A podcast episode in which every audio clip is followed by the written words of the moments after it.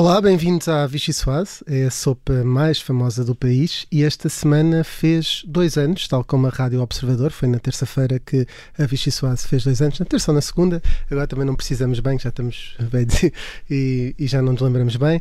Nós mudamos, o mundo mudou, mas o Ministro da Administração Interna, Eduardo Cabrita, é o mesmo. Um, o João Alexandre não, tá, não está cá hoje, mas deixou-nos um presente de aniversário. Olá, boa tarde.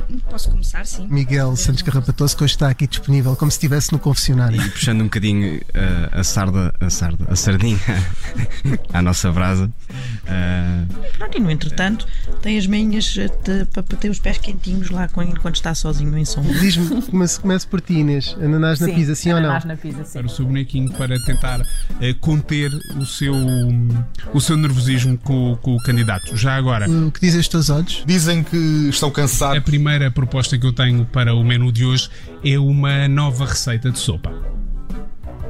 Ninguém quer falar, ninguém quer continuar a ouvir a, ninguém quer saber. Por acaso lembro-me quando os meus filhos estudavam na universidade, eh, eles tinham uma grande aversão ao serviço de carne de vaca na, na cantina da universidade e vinham comer a casa, mas é porque ser empadão.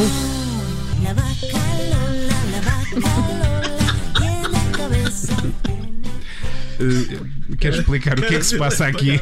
Bem, eu estou aqui a, a tomar a dianteira. Monopoliza, monopoliza, Rita Tavares. Monopoliza. Que surpresa, que surpresa.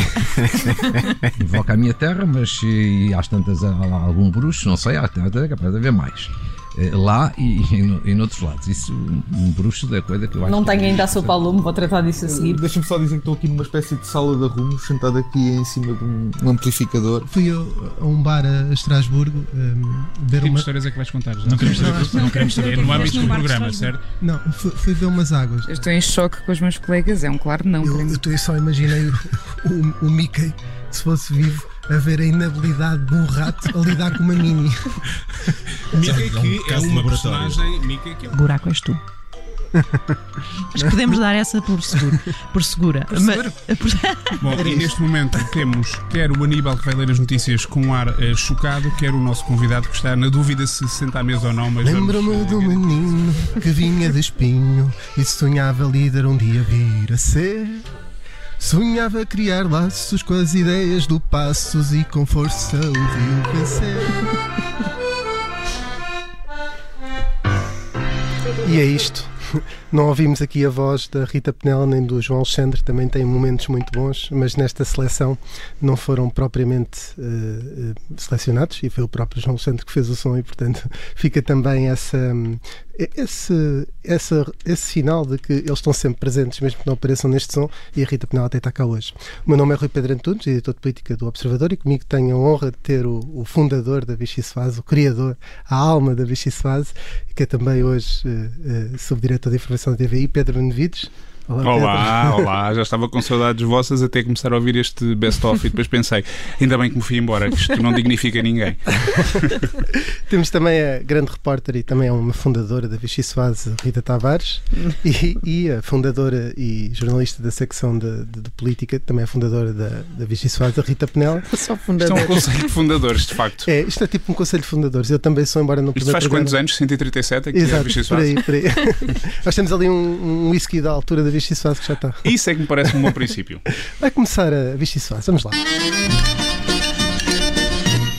Ora bem, depois desta conversa toda, hum, hum, fizemos aqui um, uma questão que é como estamos com dois anos de programa, hum, escolhemos as mesmas sopas do primeiro programa. Uh, a primeira sopa uh, que o Pedro Benevides lançou há, há dois anos uh, no ar foi precisamente a sopa Casador. E o que lhe queria perguntar, começando por ele, é hoje, passados dois anos, qual, qual é a sopa Casador? Eh, eu, a minha proposta de uma sopa que azedou uh, é uma sopa que eu creio que está uh, que já azedou há mais de dois anos até, uh, que é o ministro, e vou-vos surpreender provavelmente, mas é o ministro Eduardo Cabrita, que é, dá uma sensação polémica atrás de polémica, e atenção, eu acho que o senhor também tem azar na vida. Uh, há coisas que têm a Sem ver dúvida. com a sua ação política, há outras que não têm necessariamente a ver com isso e que parece que o perseguem. Em todo o caso, uh, parece aquelas sopas que alguém já tem no, no, frigorífico. Não é que eu tenha essa imagem nem que me tenha acontecido a mim em casa, mas que a pessoa abre, sabe que aquilo está azedo, mas continua ali e de repente abre e diz: está aqui um cheiro azedo, qualquer coisa aqui que não está bem. E não se faz nada relativamente a isso. Uh, eu vou assumir que a maior parte das pessoas não tem este tipo de comportamento com alimentos que têm em casa, mas na política, as vícios suaves da política são diferentes das sopas que nós temos em casa. E, portanto, eu acho que é exatamente o caso de um ministro que claramente já passou de prazo, uh, que Quer dizer, isto deve ser horrível para, para, para um político, mas que eu acho que já personifica aquilo que é a incompetência do governo, a, a falta de tato político e, de certa forma, até alguma cobardia política, é o que me parece que está a acontecer neste caso mais recente do atropelamento na A6.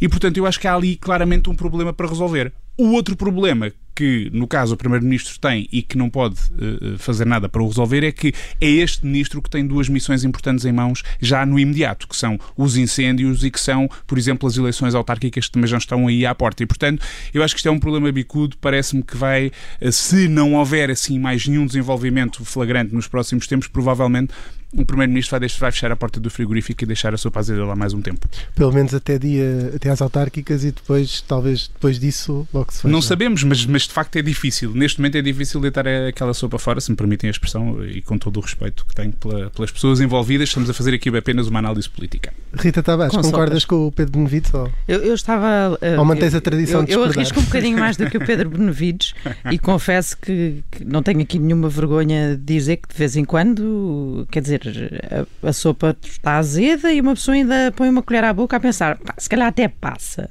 mas depois à segunda já não. E eu acho que é hum. mais ou menos isso que está a acontecer com o Eduardo Cabrita, não é? Um, tem passado à primeira, mas a dada altura acho que já toda a gente percebeu que não vai dar mais e que isto é uma questão de tempo um, que pode não ser agora logo a seguir à presidência portuguesa da União Europeia, uhum. como chegou a, estar chegou a estar equacionado, não, chegou a ser dito uh, na opinião pública, equacionado ninguém sabe porque ninguém está dentro da cabeça de António Costa, uh, mas que poderá uh, talvez ficar para depois das autárquicas e também depois do Orçamento do Estado, já que as coisas vão bater Sim. mais ou menos certas, mas já lá vamos. Mas se, se há uns tempos toda a gente dizia que a figura de Eduardo Cabrita num governo, uh, no governo de António Costa, até podia dar algum jeito ao primeiro-ministro, uh, do ponto de vista de ter ali um ponto de fuga para a maior, maior, parte das críticas e aliviar a carga direta dele. Portanto, se há ali alguém uh, ao lado que canaliza a maior parte das críticas, isso poupa de alguma maneira os outros ministros e o, e o primeiro-ministro, e depois os governos têm aquela, têm sempre aquele argumento de o ministro da Administração Interna, a pasta é tão sensível e tão quente que, evidentemente, que é sempre criticado seja quem for, até uma dada altura acho que esse argumento até pode ter funcionado ou podia resultar, mas a partir de a partir, não digo de agora, acho que já vem de, de trás, uh, Eduardo Cabrita tem uma situação no governo uh, muito periclitante e que acaba por, uh, por ser um, prejudicial para o governo mais do que poder ajudar nessa uh, desviar de críticas, precisamente por causa disto que o Pedro Benevides diz, é que eu juntaria ainda a questão da organização das autárquicas e dos incêndios, Uh, uh, que é uma matéria sempre muito uh, importante nesta altura. Um, também outra, outra parte que é a questão da administração das medidas da, da pandemia, não é? Eh, e isso são, são matérias que por si exigem alguém que já não esteja com este tipo de, de, de fragilização, sendo que, esta, que este capítulo do acidente de automóvel eh, que, que do atropelamento mortal que envolveu o carro do Ministro da Administração Interna eh, é uma coisa que politicamente pode ter relevo a partir do momento em que se eh, apura eh, excessos de velocidade, enfim, e também não está a ser muito bem gerido pela quantidade de coisas que aparecem na opinião pública sobre o assunto, com Eduardo Cabrita umas vezes a dizer que não comenta e ao lado do Presidente da República a não querer comentar, apesar deste lhe dar a palavra de uma forma um bocadinho maldosa, diria eu, uh, mas depois noutros momentos aparece a desmentir. Não? Entendo que não? Okay. Mas noutros momentos aparece a desmentir uh, o Rui Rio como aconteceu ontem à tarde. Portanto, afinal, uh, esperamos pelo inquérito, não esperamos pelo inquérito, no que é que ficamos. Parece que há aqui total descontrolo já na Oh administração. Rita, deixa-me só dizer uma coisa. Sabes qual foi a sopa Cazedor que tu escolheste em 2019? Estávamos a falar disso ontem. Uma parvoíce qualquer. Deste sopa, uma sopa às jornadas parlamentares do PS e era César, dizias tu, César ataca parte 2. Distanciamento face aos parceiros de esquerda, dizia ele. O Bloco de Esquerda não manda na Assembleia nem manda no país, dizia Carlos César. Isto era a Olha. tua sopa Cazedor. E azedou mesmo com o Bloco de Esquerda, não estava assim É tão verdade, longe. é verdade, é verdade. Também tens essa cap- cap- capacidade de adivinho. É. Rita Penela, eh, não sei se tens alguma coisa a dizer sobre esta sopa Cazedor. É, é porque eu escolhi outra sopa, queria, queria manter aqui, eh, ou melhor, escolhi outro tema para a sopa Cazedou e muito, muito Olha. rápida, e até porque foi ontem que, que transitou a presidência da, da União Europeia e é o antes de o ser já o era, qual é a coisa, qual é ela, não é? E é o flop do certificado digital, porque afinal não me parece que, que a coisa seja assim tão consensual como foi vendida e o regresso da livre circulação de pessoas na União Europeia, afinal, se calhar não, não vai acontecer assim tanto, eh, muito por culpa da Alemanha. Eh, ontem, eh, Santos Silva, inclusivamente na RTP3, disse que, ah, e tal, mas o governo alemão também já reconheceu que houve aqui alguma precipitação e parece que mais uma vez lá estamos nós à espera, muito, muito sossegadinhos, que, que a coisa corra, corra de outra forma e que mudem a ideia que têm do país, porque afinal, se calhar, não estamos assim tão mal. E a variante Delta eh, começa a crescer agora nos outros países da Europa e nós já, já, estamos a, a lidar com ela há alguns meses. Eh, mas, portanto, a sopa que azedou, eh, antes de sair sequer, é daquela que costumamos comprar no supermercado e que depois chegamos a casa e está fora de validade e não reparámos na altura de. Já antes está de verde pagar. e tudo, não é? É, Porque é é. o certificado verde. Exato. espinafre, espinafre azedou. Já estava com saudades destas piadas do Rui Pedro. Só hoje estou com mais liberdade, como estás aqui, sei que se isto correr mal, tu agarras nisto. Mas vamos então a passar para, para a segunda sopa, que é a sopa de pacote, que era também, eh, na verdade, foi a terceira no alinhamento desse primeiro programa. Eh, mas Pedro, começando outra vez por ti, sopa de pacote sugere-te o quê? Olha, eu sopa de pacote sugere-me, pe- pegando até aqui naquilo que a Rita Penela estava a dizer, eh, sobre as medidas, sobre as, as burocracias que já se criaram para lidarmos com a pandemia, nomeadamente o certificado digital, que pareceu uma coisa eh, bem desenhada e, sobretudo, comum a todos os países da Europa. E, portanto, uma medida positiva que nos dava sinal de que íamos retomar a nossa vida normal dentro de certos limites, mas a verdade é que eu acho que, apesar dessa medida estar a ser tomada, depois percebemos que há quem continua a preferir fazer sopa de pacote, que é juntar água e já está e não se mexe mais, não se pensa, não se vai buscar ingredientes, não se vai criar qualquer coisa, pensar no sabor, pensar no que é que vai agradar às pessoas e ajustar ao paladar de cada um de nós. Eu estou a levar se calhar longe demais esta metáfora, vou parar já. Eh, o que é que eu quero dizer com isto? Quero dizer que nós temos este caso absurdo do Primeiro-Ministro que está em isolamento por ter tido um contacto com alguém com Covid-19 no seu gabinete, apesar de, e isto foi escrito no comunicado do gabinete do Primeiro-Ministro, de usar máscara, de ter eh, respeitado o distanciamento social e de já estar vacinado há bem mais de duas semanas com a vacinação completa.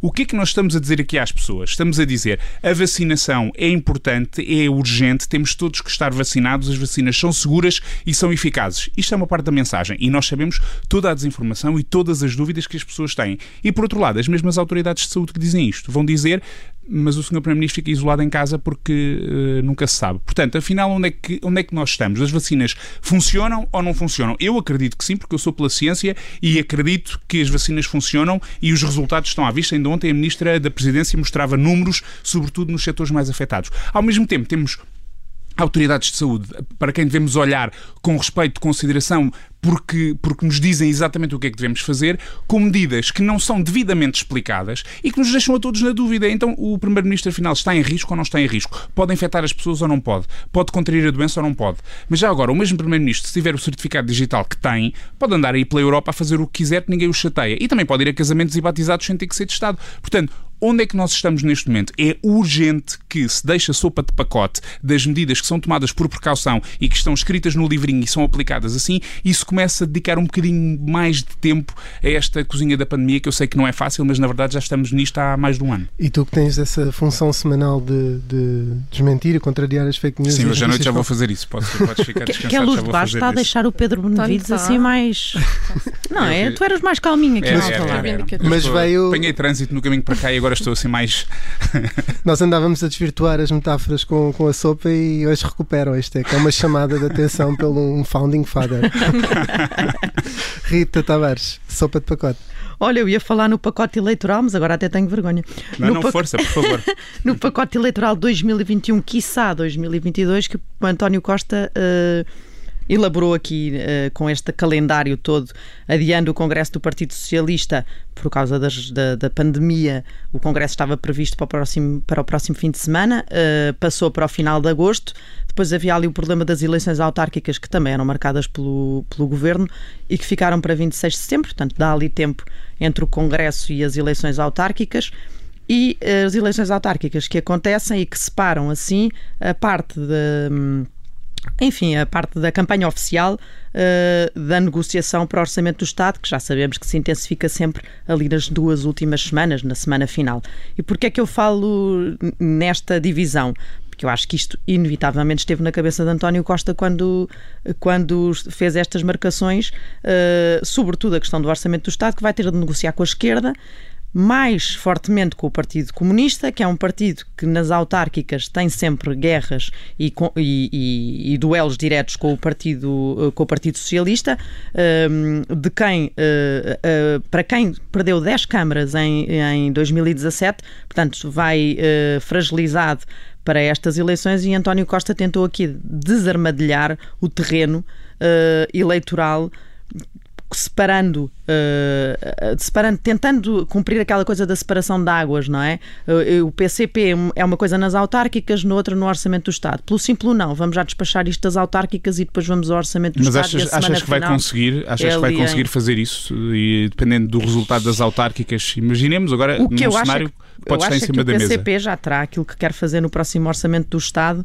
eh, porque esta conversa da execução orçamental, isto tem algum objetivo, não é? Uhum. Claro, e claro. esse objetivo com certeza que não vai ser firmado no dia 10 de outubro nem no dia 26 de setembro, eh, já estará na cabeça do, do Partido Comunista. Agora, nessa é que eu não, não, não consigo mesmo entrar, nem sequer arrisco. Sendo o PCP anticlerical, a separação das águas de, de Moisés não é propriamente um milagre que se espera. Rita Penela, Tantas desculpas. Ah, eu, eu ia pegar na, naquilo que o Benevides estava a dizer, se calhar não tão reivindicativa, mas para, para lembrar. Não tão que- zangada como eu. Exato, que um ano, mas também zangada, porque um ano e meio depois, ou, ou mais de um ano e meio, ainda não aprendemos a comunicar, não é? E mais uma vez vemos o Presidente da República vir a público colocar a DGS entre a espada e a parede, exatamente com essa indignação que todos sentimos, mas se calhar não havia necessidade de ser o Sr. Presidente da República a fazer esse papel e a DGS devia ter aqui saído em primeiro lugar a explicar, porque eventualmente até há uma explicação muito simples e o perigo de- de- do, do, do Primeiro-Ministro eh, estar, estar infectado e estão, está, está a cumprir aqueles primeiros dias em que o vírus pode estar a incubar e talvez seja esse o receio. Mas, mas é exatamente o que o Benevides dizia, então em que é que ficamos? Se é ou não é? Deixa-me só interromper para dizer uma coisa: a intervenção de Marcelo Rebelo de Souza também não é muito abonatória desta.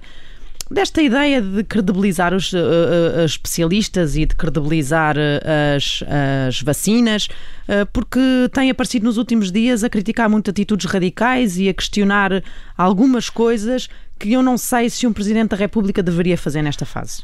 Tu dizes o quê? Estás a falar de, de- de tudo o que tem a das ver com. declarações que ele tem com a tem credibilidade feito- dos especialistas, exatamente, pode- Uhum. exatamente e das regras que estão a ser definidas e neste caso de António Costa ele também está a questionar os especialistas e ele é Presidente da República uma coisa é nós aqui comentarmos e duvidarmos disso ele se calhar pode fazê-lo por telefone ou por mensagem escrita Agora está o Rui Pedro aflito com o tempo. Exatamente. Eu Lembro-me desta Eu ia- posição que é bom estar aqui como convidado. Vamos continuando aqui a conversar. Rita, Penela, vamos é embora. vingança. Mas olha, Pedro, como estamos a chegar em cima do, do minuto 30 e não combinámos, mas olha, pedia-te que fechasses então tu esta primeira parte, ainda te lembras? Uh, Lembro-me sim, estava aqui em stress a mandar-vos calar. Uh, normalmente era o momento em que tu decidias cantar uma canção qualquer pimba com uma letra que tinhas inventado. Ou em De qualquer forma, não temos mais tempo para isso. Vêm as notícias uh, com o Aníbal. Obrigado, a Pedro. segunda parte da Vichy Fase regressa já daqui a pouco.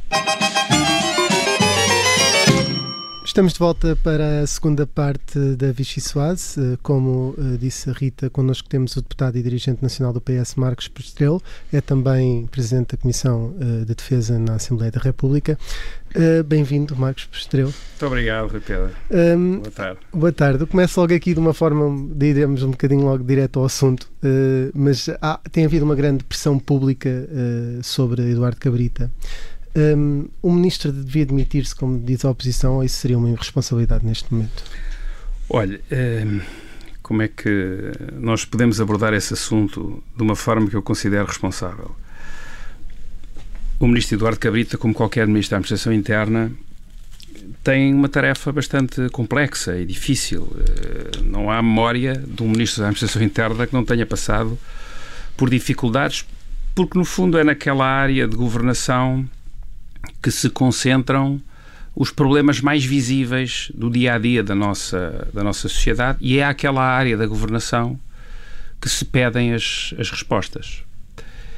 E o ministro Eduardo Cabrita uh, teve o infortúnio uh, de lhe ter acontecido uma tragédia terrível uh, para ele, sobretudo para a pessoa que morreu num acidente de viação, mas também para ele, que ia dentro do carro, e isso, com certeza, é muito traumatizante para qualquer pessoa com um mínimo de, de sensibilidade.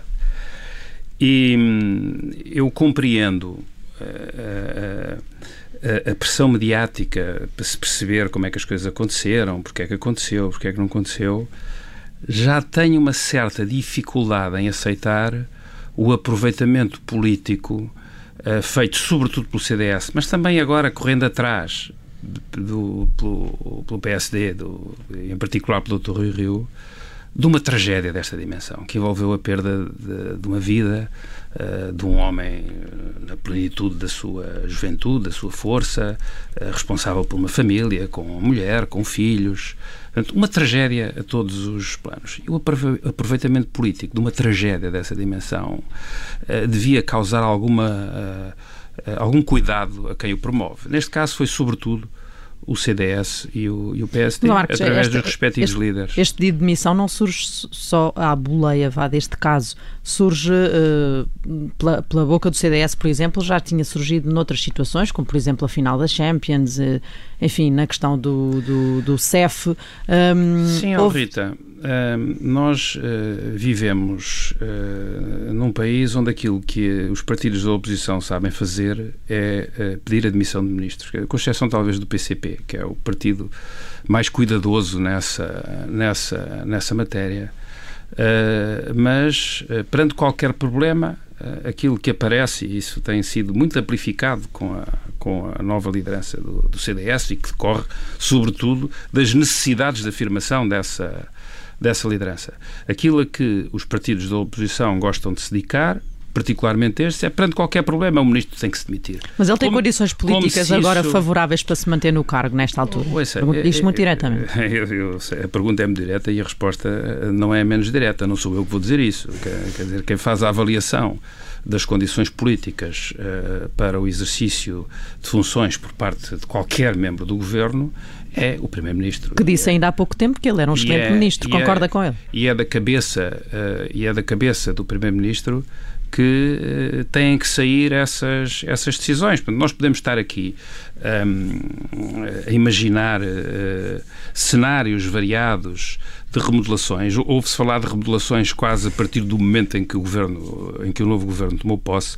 Primeiro era no fim da, da presidência portuguesa, depois era antes das autárquicas, depois depois das autárquicas. As remodelações estavam sempre estavam sempre iminentes.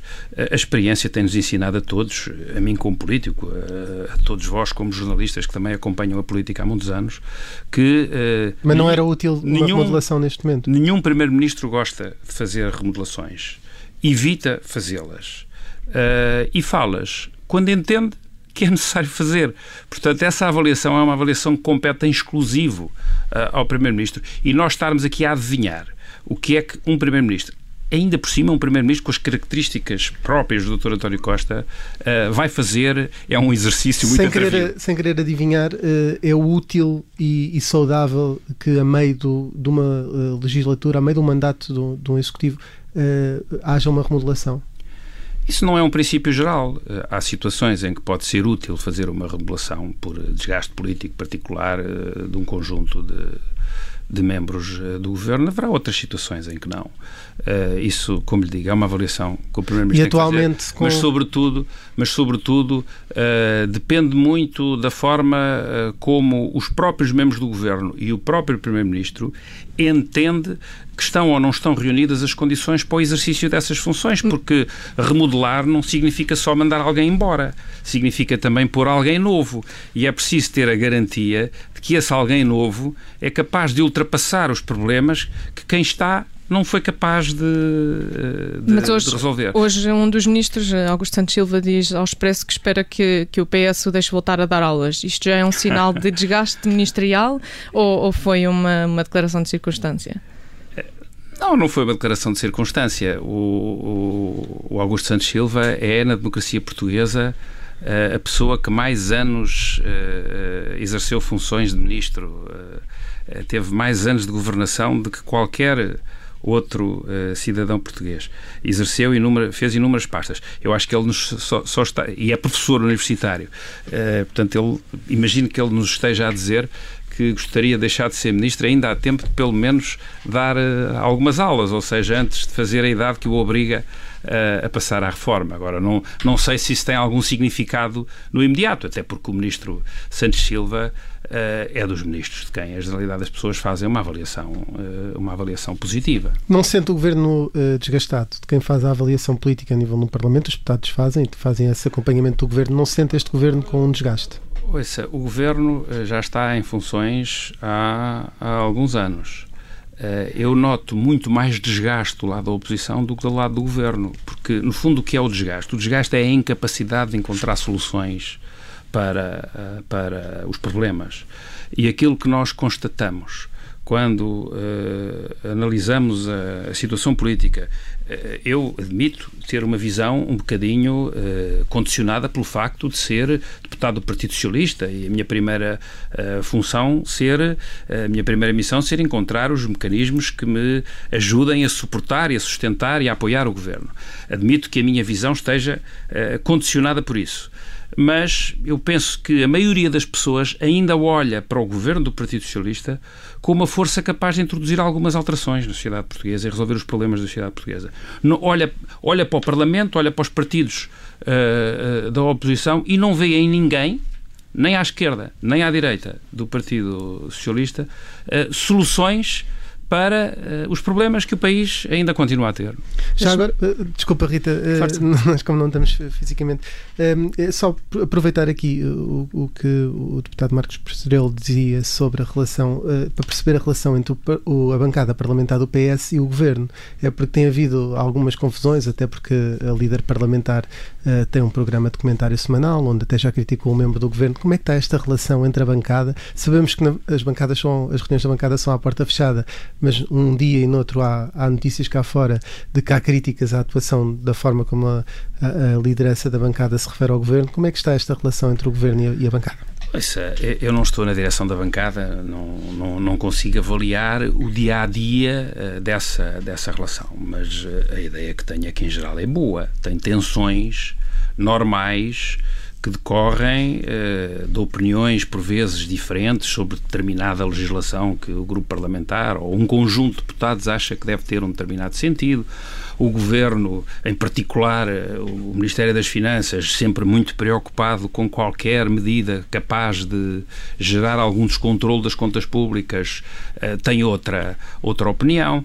Mas isso eu diria que é a dialética normal de uma relação política, mesmo dentro do grupo parlamentar, entre si, os deputados não estão e, sempre todos de acordo e, é uns é, com os outros. E é desejável para si que a líder parlamentar critique publicamente o ministro, como aconteceu com Ana Catarina Mendes e Pedro Nuno Santos, uh, quando falou na reação dele uh, com a Ryanair? Desejável não será mas, eh, mas às vezes acontece. Todos somos políticos, todos temos espaços de intervenção, eh, todos eh, emitimos opinião sobre os mais diferentes, os mais diferentes assuntos e muitas vezes essas opiniões são divergentes e, e por vezes emitem-se juízos depreciativos sobre determinada ação. Agora, também não transformo isso. Depreciativos num, e injustos? Num caso político não sei se é injusto, eu não conheço o pormenor, o pormenor da coisa. Uh, havia ali uma, uma relação de tensão uh, entre o ministro uh, Pedro Nuno Santos e um dos agentes importantes do, de, um dos, de um dos setores tutelados, tutelado por ele. Essa relação de tensão eventualmente assumiu contornos a um nível não desejável. mas daí até emitir um juízo sobre isso, uh, talvez não, talvez não fosse tão longe, não é? Olha, na Câmara de Lisboa foi vice de António Costa, foi seu chefe de gabinete no Ministério da Administração Interna e antes já tinha sido adjunto dele nos assuntos parlamentares. Foi tido como seu braço direito durante muitos anos. Mas desde que António Costa é primeiro-ministro, desapareceu um pouco ali do lado dele. Desentenderam-se publicamente politicamente, não é Não, não, não, não há nenhum uh, desentendimento uh, político. Houve um caminho, houve caminhos uh, diferentes. Eu não tenho hesitação nenhuma no apoio ao governo e ao António Costa. Eu sou membro do, do Secretariado Nacional do, do, Partido, do Partido Socialista e, e, as coisas foram como foram. Eh, não, não há nenhum desentendimento, nem nenhum problema Isso no começou nosso, quando no com a geringonça? Não era um dos adeptos Não, não, não, não tem, nada, não, tem, não, não tem nada a ver com isso, nem começou com nada. Depois dessa, dessa uh, opção política, eu ainda integrei o primeiro governo do do António Costa, portanto não, não tem mas nada é estranho, era número 2 na Câmara e entretanto deixa de ter, é foi uma ah, opção mas era pessoal. na Câmara naquelas circunstâncias, houve ali uma, uma opção minha de, eh, de sair da Câmara e, e depois seguir um caminho eh, diferente, não, mas, mas isso não significa nenhum, nenhuma complexidade no nosso, no nosso relacionamento. Olha, já sabe se vai manter-se na direção do partido, é que o Congresso era para a semana, portanto já deve ter isso mais ou menos uh, certo. É, mas sabe, eu, eu, como sou do Secretariado Nacional, o Secretariado Nacional não é decidido no Congresso, é, é, é mais tarde, portanto ainda não. Ainda mas já não. sabe, mas pelo Não sei, geral, não sei, ainda não. Ainda pelo Secretário-Geral normalmente ainda faz não, esses convites antes, não é? Ainda não discutimos esse assunto. Não, por acaso eu acho, por acaso não, por acaso costuma fazer uh, nas vésperas da, da, das reuniões em que a eleição é feita e o Secretário uhum. Nacional não é eleito no Congresso. Uhum. Mas está disponível? Para? para? continuar na direção do partido? Eu, ouça, mas o convite ainda nem foi feito, eu agora já estou aqui a, a pôr o carro à frente dos bois. Tem que, tem que se ver na altura própria. Eh, António Costa, na, na moção que, que, leva ao Congresso, faz planos até para lá de 2023. É importante que continue uh, uh, para um terceiro mandato? Se, se for ver uh, todos os documentos que o António Costa foi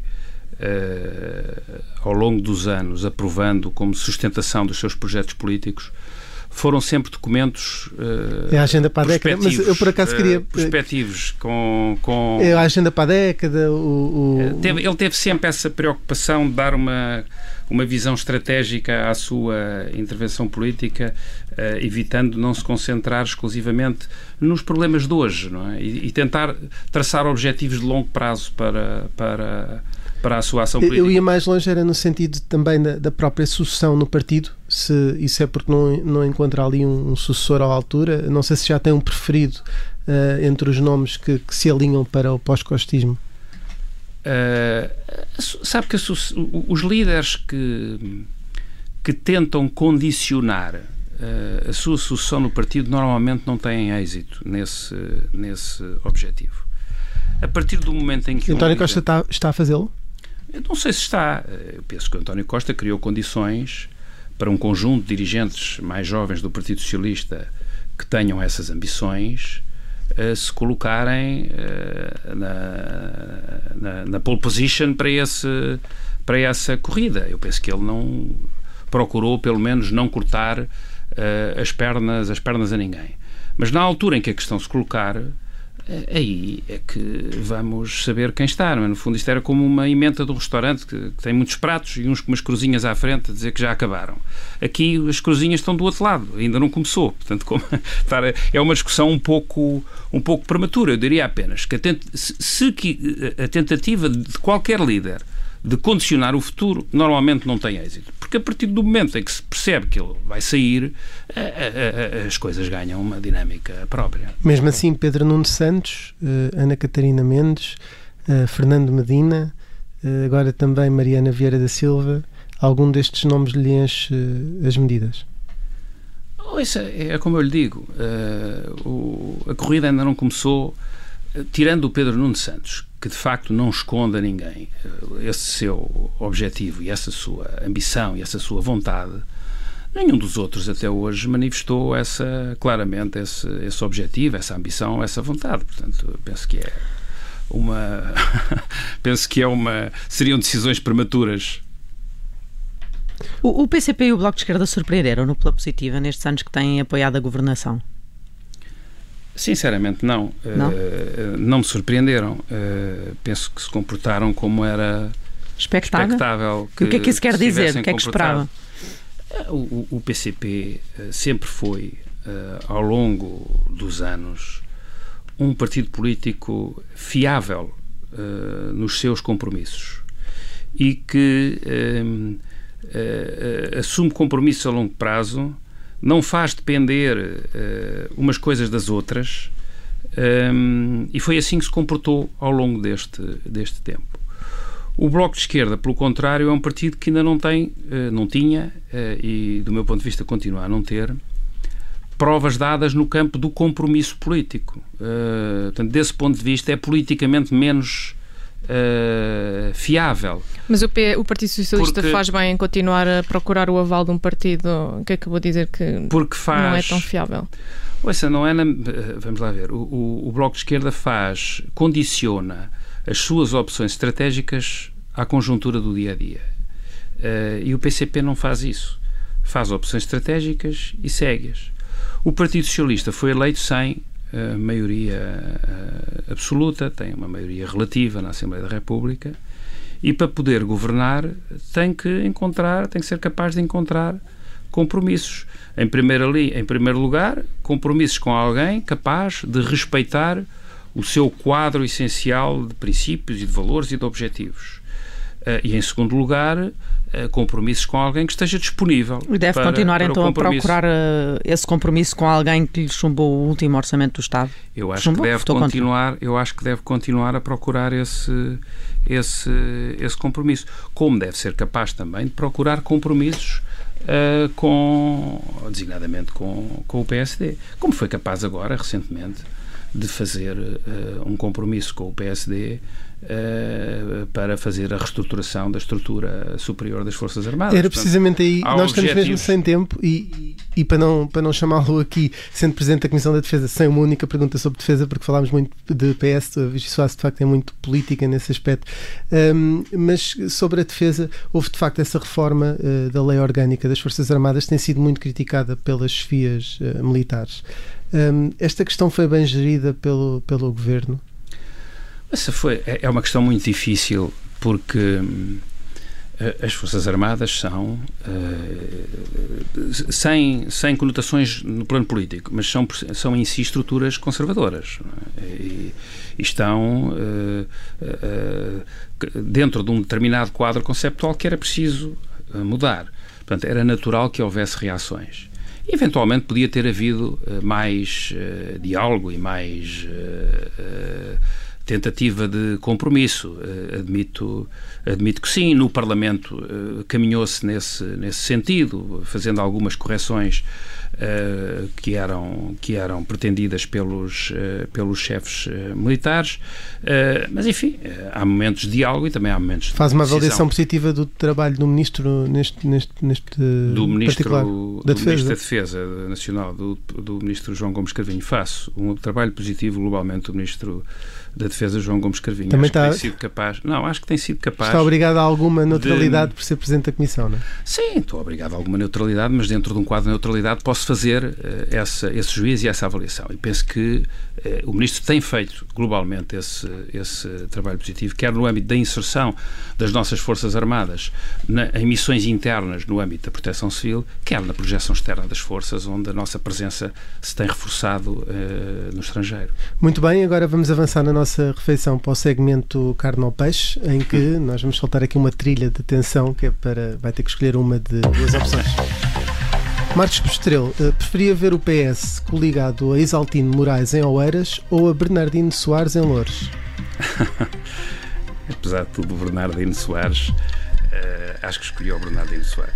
E preferia ser Ministro da Defesa de um governo liderado por Fernando Medina ou por Pedro Nuno Santos? Essas perguntas são muito engraçadas. Uh, primeiro era preciso um deles ser primeiro-ministro, o que ainda não é o caso. Segundo era preciso convidarem, portanto é uma pergunta para a qual não há resposta. Vai ficar com fome. Pronto, Talvez. esta passa, esta passa, mas é a única. Hein? Quem levaria uma visita a Tancos numa visita da comissão a que preside? Azeredo Lopes ou Marcelo Rebelo de Souza? É, já lá estive com os dois. e não foi, mas não foi muito divertido, apesar de agora estar a rir. Muito bem, estamos com a queimada de tempo. Preferia ver o Sporting campeão ou um terceiro mandato de António Costa? Bicampeão, oh, neste caso. Caramba, isso aí, pá, isso aí são perguntas. Uma coisa não é impeditiva da outra. Eu gostava das duas. Só pode escolher uma. Ah, não se pode querer tudo. Pois, mas é. Mas eu, eu, eu quero tudo, como tudo. Como há bocado saltei um prato para não ficar com fome. Muito bem. Uh, passamos então agora à sobremesa. A música que nos trouxe, gostava que falasse um pouco sobre Sim. ela. É David Bowie, uma excelente escolha. Sim, não, não, eh, a música é uma música que eu acho que é bonita, não, é, não é a minha música preferida, mas escolhia porque é uma música de homenagem ao Bob Dylan. E, e, e por sua vez, Song for Bob Dylan é evocativa de uma homenagem do Bob Dylan ao, ao Woody Guthrie, uh, que é o compositor uh, desse hino americano This Land Is Your Land, que era o, o que cantava uh, uma América inclusiva, multi, multiétnica, multicultural. Um, e eu escolhia por isso e porque numa só música, no fundo, estão três figuras muito importantes da música do século XX e até do século XXI. E, e, no fundo foi só por isso que escolhi esta música, que acho que é uma música muito bonita e que homenageia três grandes figuras da música do século XX, que é eh, talvez a forma mais democrática de expressão cultural, porque toda a gente tem acesso e toda a gente ouve música. Muito bem, muito obrigado Marcos Estrelo por ter uh, vindo à Vichy Soase. Uh, fizemos dois anos, uh, estaremos cá quando fizermos 20, fica prometido. E antes disso, regressamos na próxima semana.